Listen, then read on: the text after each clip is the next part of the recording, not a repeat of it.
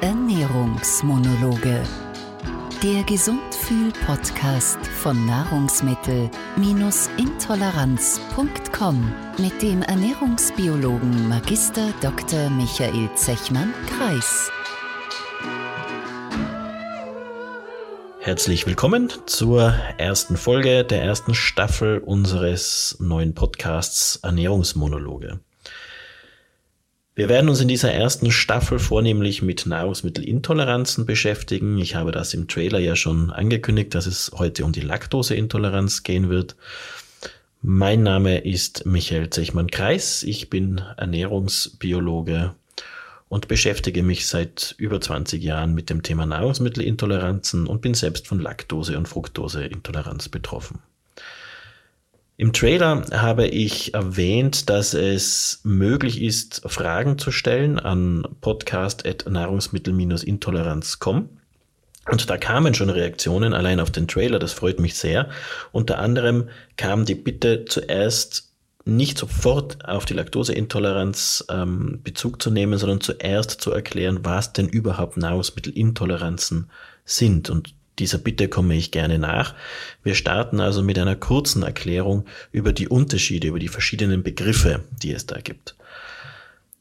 Wir sprechen grundsätzlich immer von einer Reaktion auf ein Nahrungsmittel. Das heißt, eine Reaktion auf ein Nahrungsmittel kann man auch als Unverträglichkeit bezeichnen. Was ist nun aber der Unterschied zwischen einem Nahrungsmittel und einem Lebensmittel? Denn es gibt ja auch Lebensmittelunverträglichkeiten. Es gibt diese zwei Begriffe, Lebensmittelunverträglichkeit, Nahrungsmittelunverträglichkeit. Grundsätzlich ist es so, dass man sagt, ein Nahrungsmittel ist ein unverarbeitetes Produkt. Das heißt zum Beispiel Apfel, Birne, Zwetschge, das sind Nahrungsmittel. Ein Lebensmittel sehe ich eher als etwas Verarbeitetes, sowas wie ein Chips, Pommes frites, irgendetwas, ein Nahrungsmittel, das verarbeitet wurde, ist ein Lebensmittel. Grundsätzlich wird, werden diese Begriffe wahrscheinlich gleich verwendet, aber für die Unterscheidung für uns zum Verständnis, ein Nahrungsmittel ist eigentlich etwas anderes als ein Lebensmittel. Als Nahrungsmittelunverträglichkeiten, im Englischen nennt man das Adverse Reactions to Food, werden unerwünschte Reaktionen auf Nahrungsmittel beziehungsweise auf deren Inhaltsstoffe zusammengefasst. Also Nahrungsmittelunverträglichkeiten ist eigentlich ein Überbegriff. Unter diesen Überbegriff fallen ganz viele Dinge, zum Beispiel toxische Reaktionen, also Giftreaktionen, psychosomatische Reaktionen, Nahrungsmittelallergien und das, was wir als Nahrungsmittelintoleranz bezeichnen. Toxische Reaktionen, das sind so klassische Geschichten wie Lebensmittelvergiftung, eine Pilzvergiftung, eine Fischvergiftung können wir relativ leicht umgehen. Das hat also nichts mit unserer Gesundheit oder mit, mit unserem Gesundheitszustand im Vorhinein zu tun, sondern das sind meistens Vergiftungen, die wir uns holen, weil wir etwas Falsches essen. Wir können hier eine gute Prävention leisten, indem wir keine Pilze essen, die wir nicht kennen, indem wir eine gewisse Küchenhygiene einhalten, also das äh, rohe Hühnerschnitzel nicht direkt neben dem Salat klopfen, wo dann sozusagen die die Spritzer des Hühnerschnitzels auf den Salat übergehen. Das Hühnerschnitzel wird gebacken, macht keine Probleme, aber die Bakterien des rohen Fleisches, die auf den Salat übergehen, machen uns dann Probleme, wenn wir den Salat essen. Wichtig natürlich keine verdorbenen Nahrungsmittel zu essen, grundsätzlich nur zu essen, was man kennt. All diese Dinge. Das sind also toxische Reaktionen, über die werden wir hier im Podcast nicht sprechen. Fischvergiftung, Pilzvergiftung, Lebensmittelvergiftung. Gehört aber auch zum Thema Nahrungsmittelunverträglichkeit. Wir haben auch psychosomatische Reaktionen, die hier äh, dazugehören. Man kann mehr oder weniger von Angst vor Essen sprechen, sehr vereinfacht gesagt. Hierzu gehört das große Kapitel der Essstörungen. Es gehört das Kapitel der schlechten Erfahrung, also wenn ich eine schlechte Erfahrung mit einem Nahrungsmittel gemacht habe dazu, aber auch unentdeckte Nahrungsmittel oder äh, Nahrungsmittelintoleranzen oder ähnliches. Diese psychosomatischen Reaktionen dürfen wir nicht unterschätzen. Das Problem ist, dass sehr häufig Menschen, die Unverträglichkeiten haben, in das psychosomatische Eck gedrängt werden. Du bildest dir das nur ein, du hast ja nichts, äh, es passiert alles nur in deinem Kopf. Haben wir wahrscheinlich alle schon gehört, stimmt bei vielen aber nicht. Dennoch sind diese psychosomatischen Reaktionen wichtig. Ich kenne das von mir selbst. Ähm, als ich die Diagnose bekommen hatte, habe ich sehr, sehr stark reagiert auf äh, vor allem milchhaltige Produkte. Und oft hat ein milchloses Produkt, von dem ich gedacht habe, dass Laktose enthalten ist, schon ausgereicht, um mir Bauchschmerzen zu verursachen. Wir dürfen also diese psychosomatischen Reaktionen nicht unterschätzen. Wir bekommen, wenn wir unbehandelte Unverträglichkeiten haben oder wenn wir Unverträglichkeiten haben, von denen wir nichts wissen und es uns immer schlecht geht, wir 24 Stunden am Tag Übelkeit und so weiter haben, dann haben wir schon gewisse psychosomatischen Reaktionen allein aufgrund dessen, dass wir an Essen denken oder glauben, dieses Essen sei unverträglich. Also wir dürfen das nicht außer Acht lassen und wir werden über diese psychosomatischen Reaktionen im Laufe des Podcasts sicher immer wieder mal sprechen. Nahrungsmittelallergien gehören auch dazu. Die werden wir im, äh, in der ersten Staffel des Podcasts allerdings nicht besprechen. Diese Nahrungsmittelallergien, die beruhen immer auf einem immunologischen Geschehen. Das heißt, unser Immunsystem ist äh, beteiligt. Da handelt es sich meistens um Reaktionen auf ein Protein oder auf eine kurze Peptidkette innerhalb eines Proteins. Das ist relativ äh, komplex. Es geht hier um eben verschiedene Proteine, um tierische oder pflanzliche Proteine, wobei man dazu sagen muss, dass Tiere, tierische Proteine seltener Auslöser für Nahrungsmittelallergien sind als pflanzliche Proteine.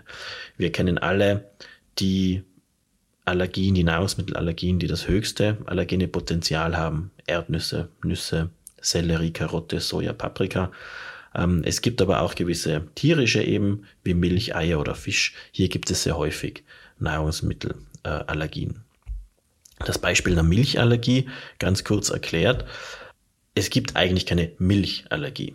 Äh, es gibt eben, wie gesagt, Allergien auf bestimmte Proteine oder Peptidketten.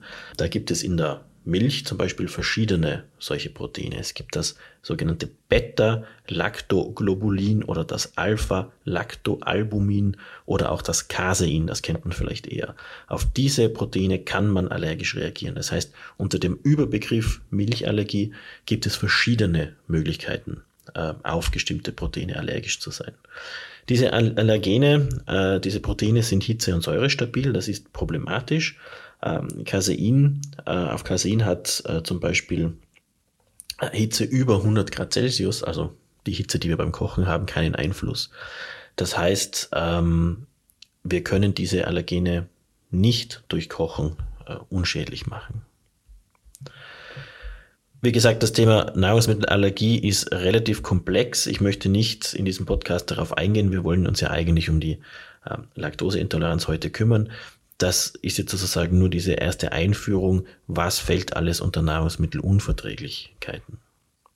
Ja, und als vierten Teil dieses Überbegriffs äh, der Reaktionen auf Nahrungsmittel gibt es eben das, was wir als Nahrungsmittelintoleranzen unter Anführungszeichen äh, bezeichnen. Und hierzu äh, gibt es eben wiederum Unterteilungen, zum Beispiel in enzymatische äh, Unverträglichkeiten, da würde die Laktoseintoleranz dazugehören, auch die Histaminintoleranz. Äh, es gibt Transportdefekte, da würde die Fructose, die intestinale Fructoseintoleranz dazugehören und andere wie zum Beispiel die Sorbit oder die Salicylatintoleranz. Auch die psychosomatischen Intoleranzen, wenn man sie so nennen will, könnte man in diesen Bereich eben reinnehmen. Wie gesagt, das ist ein relativ komplexes Thema. Gut, also das ist dieser Überbegriff, diese Reaktionen auf Nahrungsmittel, diese Nahrungsmittelunverträglichkeiten, die wir unterteilen können in toxische Reaktionen, Lebensmittelvergiftung, Nahrungsmittelallergie, psychosomatische Reaktionen und eben die Nahrungsmittelintoleranzen. Ich hoffe, die Frage ist gut beantwortet ähm, und ich hoffe, ich werde in Zukunft nicht jede Frage so ausführlich beantworten. Gut, wir starten also heute mit der Laktoseintoleranz. Die Laktoseintoleranz ist eben eine Unverträglichkeit des Milchzuckers. Das kennen wir schon relativ lange, oder wir, beziehungsweise die Menschheit kennt das schon relativ lange. Hippokrates, ungefähr 400 vor Christus, kannte schon Verdauungsprobleme durch Milchkonsum und ähm, Laktose kannte er natürlich nicht als, als Stoff der wurde erst im 17. Jahrhundert als Bestandteil der Milch gefunden, jedoch nicht als Grund für die Problematik. Erst seit Mitte des 19. Jahrhunderts circa wird die Laktose als Grund für gewisse Verdauungsprobleme angesehen. Wir wissen, dass verschiedene Kulturen, wie gesagt, seit über 2000 Jahren kennen wir also die Verdauungsprobleme aufgrund von Milchkonsum. wurde Milch auch verwendet oder wird auch heute noch in gewissen Kulturen Milch verwendet, um Verstopfungen zu lösen, weil man eben weiß, dass es Durchfall auslöst bei gewissen Personen. Die Diagnostik der Laktoseintoleranz, also dass man wirklich klar sagen kann, dieser Mensch leidet an einer Milchzuckerunverträglichkeit, die ist erst seit den 1980er Jahren möglich. Und erst in den letzten Jahren äh, kam dieses Wissen dieser hausärztlichen äh, oder kam dieses Wissen in die hausärztliche Praxis, vor allem in den westlichen Regionen. Das heißt, die Laktoseintoleranz ist sehr alt. Wir kennen die seit über 2000 Jahren. Aber den medizinischen, die medizinische Relevanz, die kennen wir eigentlich erst seit sehr, sehr kurzer Zeit. Laktose, der Milchzucker, ist ein Disaccharid. Das ist im Endeffekt ein Zweifachzucker, also das ist das bessere Wort für Zweifachzucker. Das heißt, wir haben zwei Zuckermoleküle. Ein Molekül Glucose, also Traubenzucker, und ein Molekül Galaktose, Schleimzucker. Diese Moleküle sind aneinander gebunden und dieses aneinander gebundene Molekül, das nennt man eben Laktose. Diese Laktose kommt in der Natur ausschließlich in Milch von Säugetieren vor. Es gibt keine Pflanze, die Laktose produziert. Es gibt auch sonst kein Lebewesen, das Laktose produziert. Das heißt, Laktose, dieser Zucker, kommt ausschließlich in der Milch von Säugetieren vor. Und das mehr oder weniger in gleicher Menge. Das heißt, eine menschliche Muttermilch hat in etwa gleich viel Laktose, ein bisschen mehr Laktose, aber im Endeffekt gleich viel Laktose wie Kuhmilch, wie Ziegenmilch oder sonst irgendeine Milch. Das ist ganz wichtig, weil man oft hört, naja, wenn man eine Laktoseunverträglichkeit hat, dann trinkt man halt keine Kuhmilch mehr, sondern steigt auf Ziegenkäse und Ziegenmilch um. Das stimmt nicht, da ist genau gleich viel Laktose drinnen. Die einzige Milch, die ich gefunden habe, die man konsumieren könnte, wäre eine Milch mit nur 0,1% Laktose. Menschliche Milch hat etwa 7%, Kuhmilch etwa 4 bis 5% Laktose. Das heißt, nur 0,1% Laktose gibt es in der Milch des Seelöwen. Ähm, verwenden wir natürlich eher nicht in der Küche die Seelöwenmilch.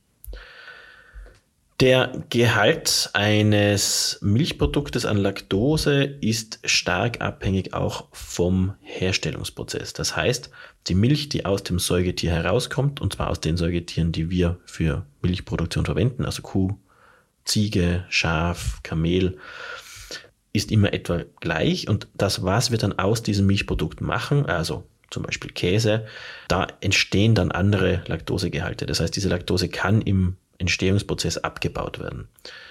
Wir sprechen von laktosefrei, wenn wir kaum noch Laktose finden, zum Beispiel im Parmesankäse unter 0,1 Prozent. Oder von laktosearm, wenn wir unter 1 Prozent äh, Laktosegehalt haben, zum Beispiel in Butter. Ein mittlerer Laktosegehalt mit 1 bis 5 Prozent kommt in Joghurt vor. Das ist bei vielen Menschen schon unverträglich, wohingegen eben laktosearm wie Butter zum Beispiel noch gut verträglich ist. Und laktosereiche Lebensmittel, die mehr Laktose haben, als in der Ursprungsmilch vorkommen oder gleich viel oder mehr, also etwa mehr als 5 Prozent.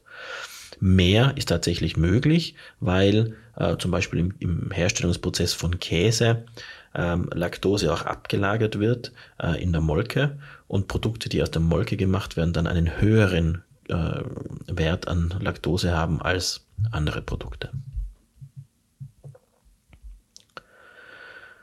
Warum wird Laktose überhaupt von der Lebensmittelindustrie verwendet? Laktose kommt ja nicht nur in Naturprodukten vor, sondern kommt auch in Produkten vor, wo man es gar nicht für möglich halten würde. Beispielsweise im Brot. Warum ist äh, Laktose im Brot?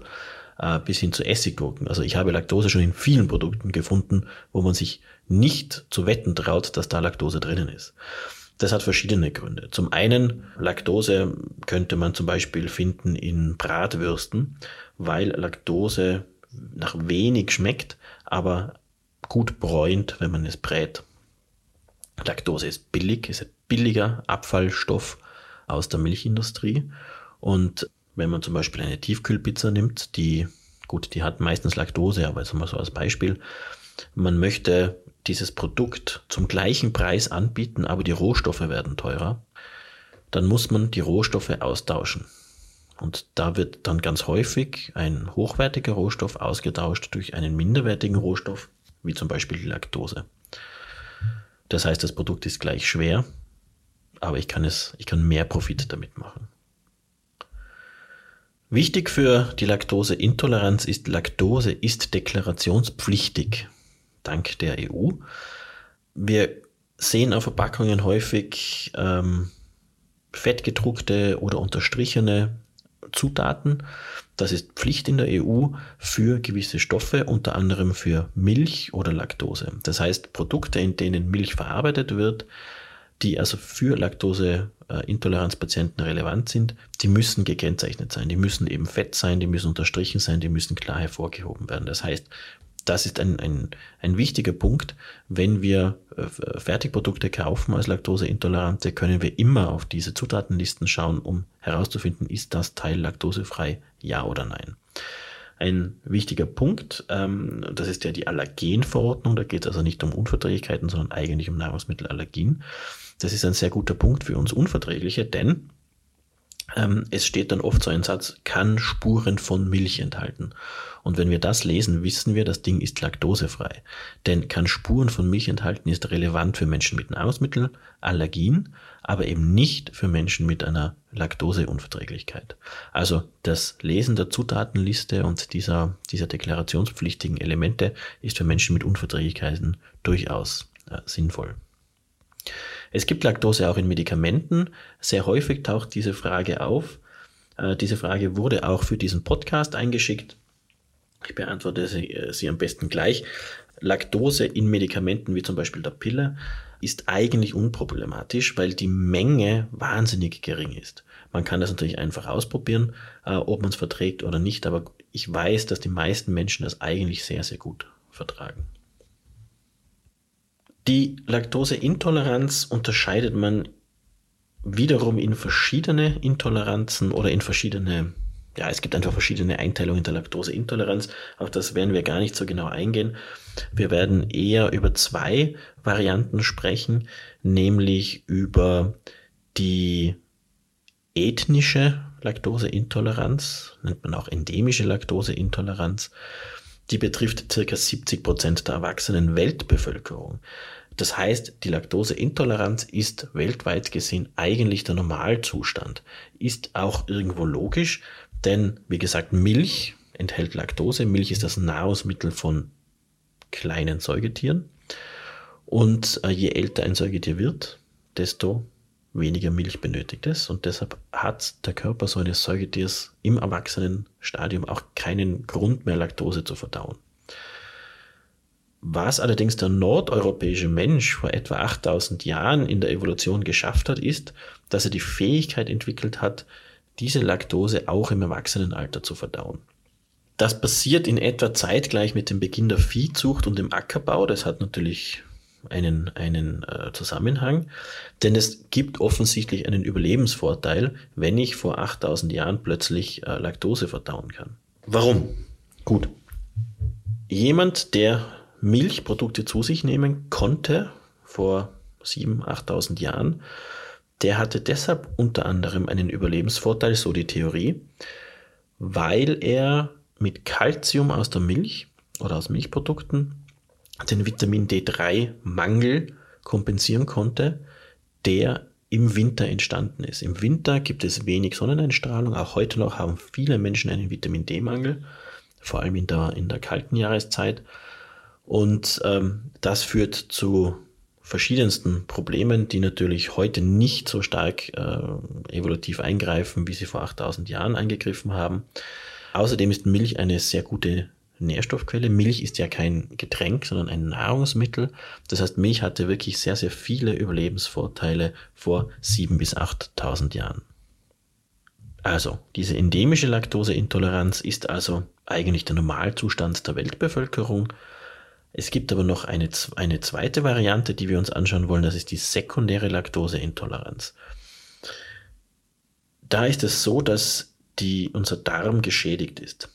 Die Laktose wird ja in unserem Darm, in unserem Dünndarm gespalten in zwei Einzelzucker. Das heißt, diese, dieses Disaccharid kann nicht aufgenommen werden. Dieses Disaccharid muss zuerst gespalten werden in die Einzelzucker und erst Einzelzucker können aufgenommen werden. Das ist generell so.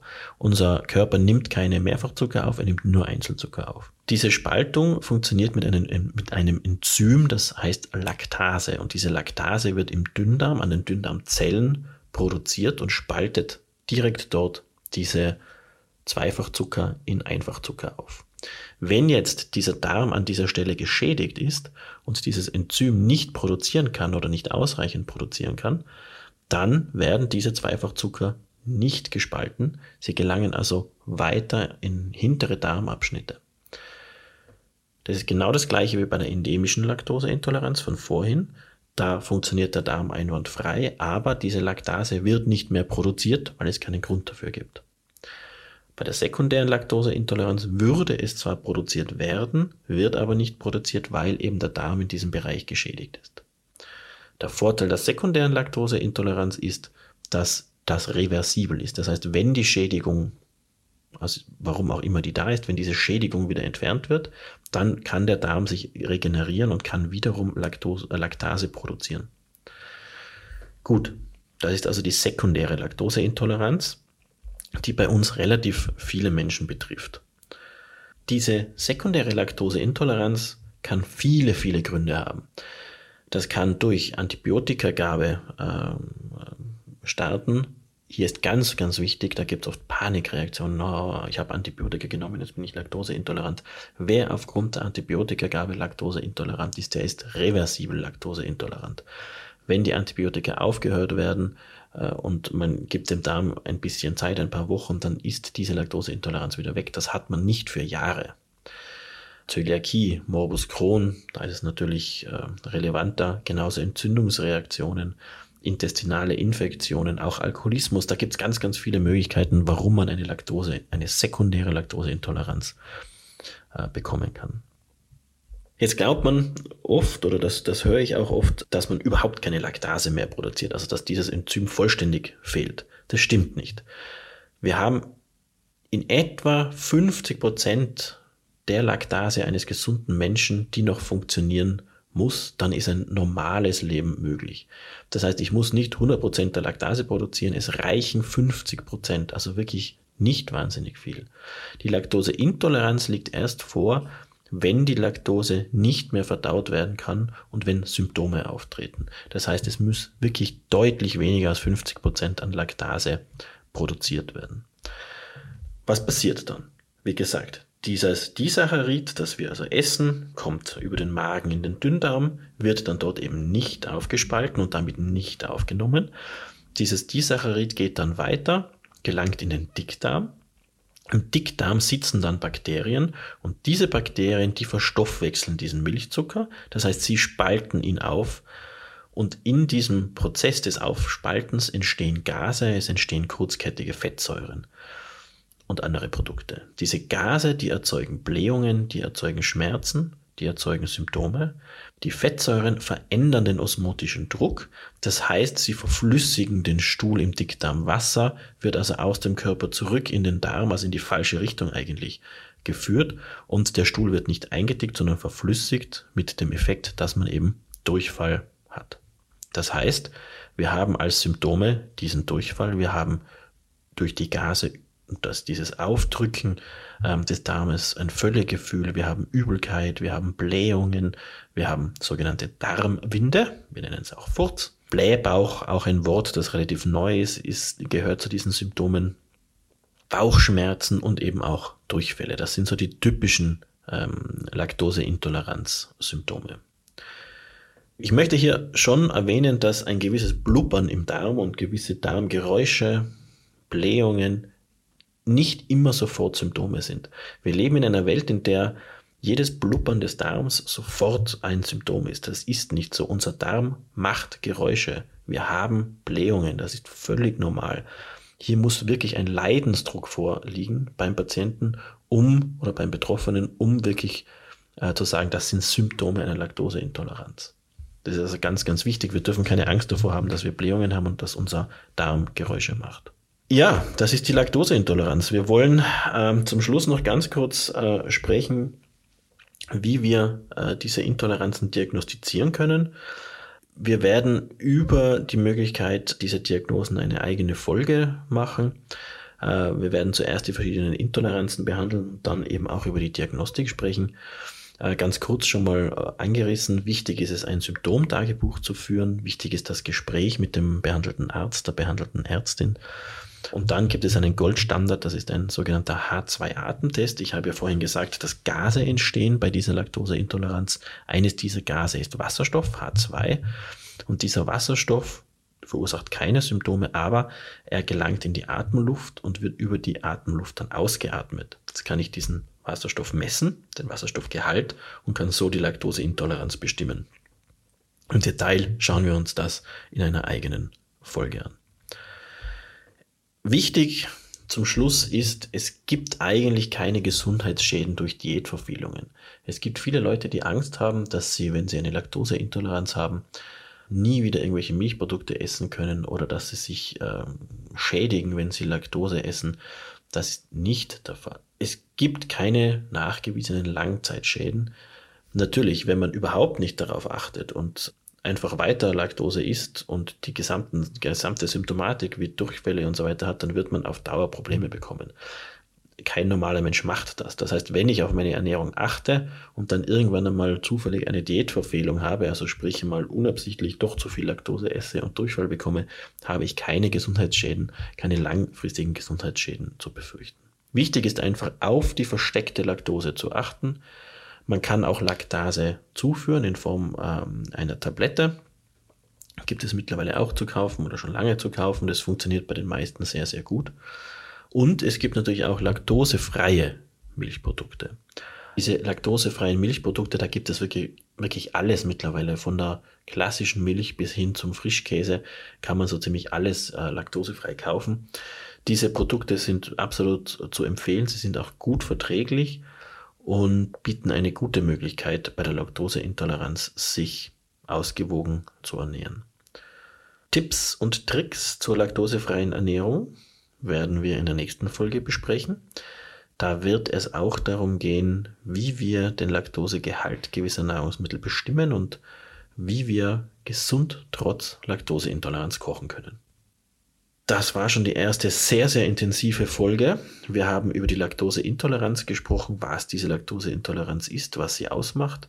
Ich weiß, es war ein anstrengende, eine anstrengende halbe Stunde, aber ich hoffe, sie hat sich gelohnt und in der nächsten Folge, wenn wir über verschiedene Tipps und Tricks für ein laktosefreies Leben sprechen, wird es etwas weniger technisch zugehen. Empfehlen Sie diesen Podcast gerne weiter. Ich freue mich, wenn Sie in Ihren sozialen Kanälen darüber berichten, wenn Sie Ihre Freundinnen, Freunde dazu einladen, diesen Podcast zu abonnieren. Wir hören uns wieder nächsten Donnerstag. Ich freue mich sehr. Bis dann. Das war Ernährungsmonologe. Der Gesundfühl-Podcast von Nahrungsmittel-intoleranz.com.